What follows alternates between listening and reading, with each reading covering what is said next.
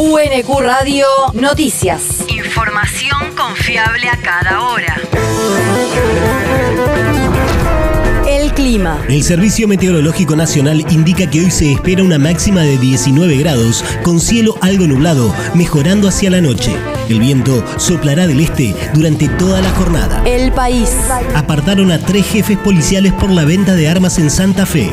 Cristian Chimenti, director de la región sur del área de criminalística y hermano de la jefa de la policía de Santa Fe, junto a los subcomisarios Oscar Rodríguez y Hugo Mendieta de la sección balística de la misma agencia, fueron separados este lunes de sus cargos mientras se lleva adelante la investigación por el robo y posterior venta de 11 armas y 107 municiones que estaban bajo custodia policial. En el marco de la causa que lleva adelante el fiscal de la Unidad Fiscal de Delitos Complejos y Narcocriminalidad de esa provincia, también están imputados hasta el momento un suboficial de la sección balística de la Agencia de Investigación Criminal y dos civiles a quienes el policía les dio las armas en trueque por una motocicleta Honda. La región. Leonardo Nardini prometió 10.000 cuadras de asfalto para el conurbano.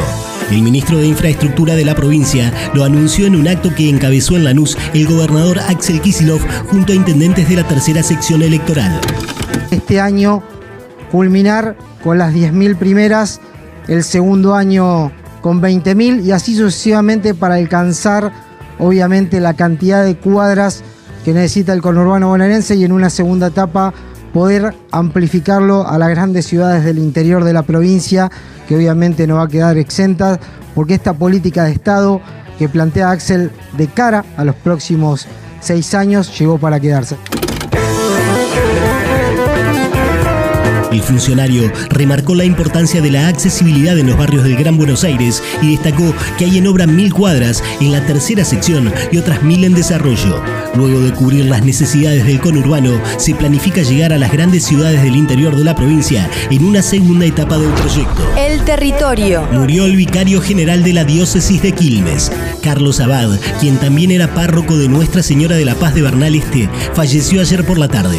El sacerdote de 69 años habría sufrido un infarto. La información fue dada a conocer por el obispado mediante un comunicado en el cual su titular, Carlos Tisera, expresó su pesar por la muerte de Abad e invitó a la comunidad a unirse en oración y acompañar a su familia. El mundo. Represión israelí contra palestinos. Un total de cuatro palestinos resultaron heridos y al menos otro fue detenido como parte de un nuevo episodio de represión contra manifestantes ocurrido ayer en diferentes territorios de la Cisjordania ocupada.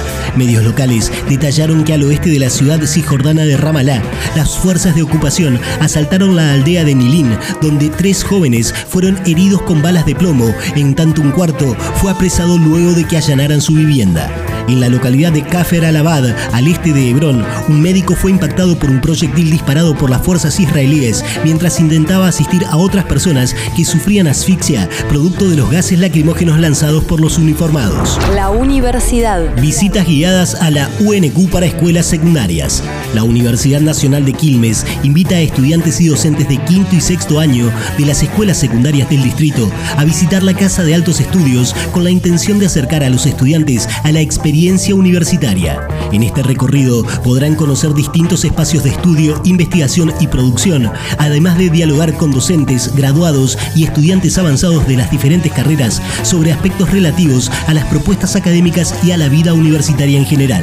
Para más información, llamar al 4365-7100 interno 5101 de lunes a viernes de 9 a 17 o bien contactarse vía mail a visitasguiadas.unq.edu.ar.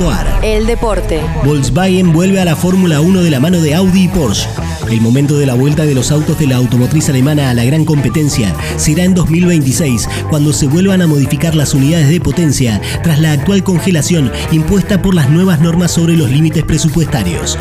Porsche regresará al circo máximo luego de más de 30 años, ya que la última vez que compitió como proveedor de motores fue con el proyecto Footwork en 1991. Para Audi será el debut en la Fórmula 1, luego de algunas asociaciones con McLaren, Williams, Sauber e incluso Aston Martin.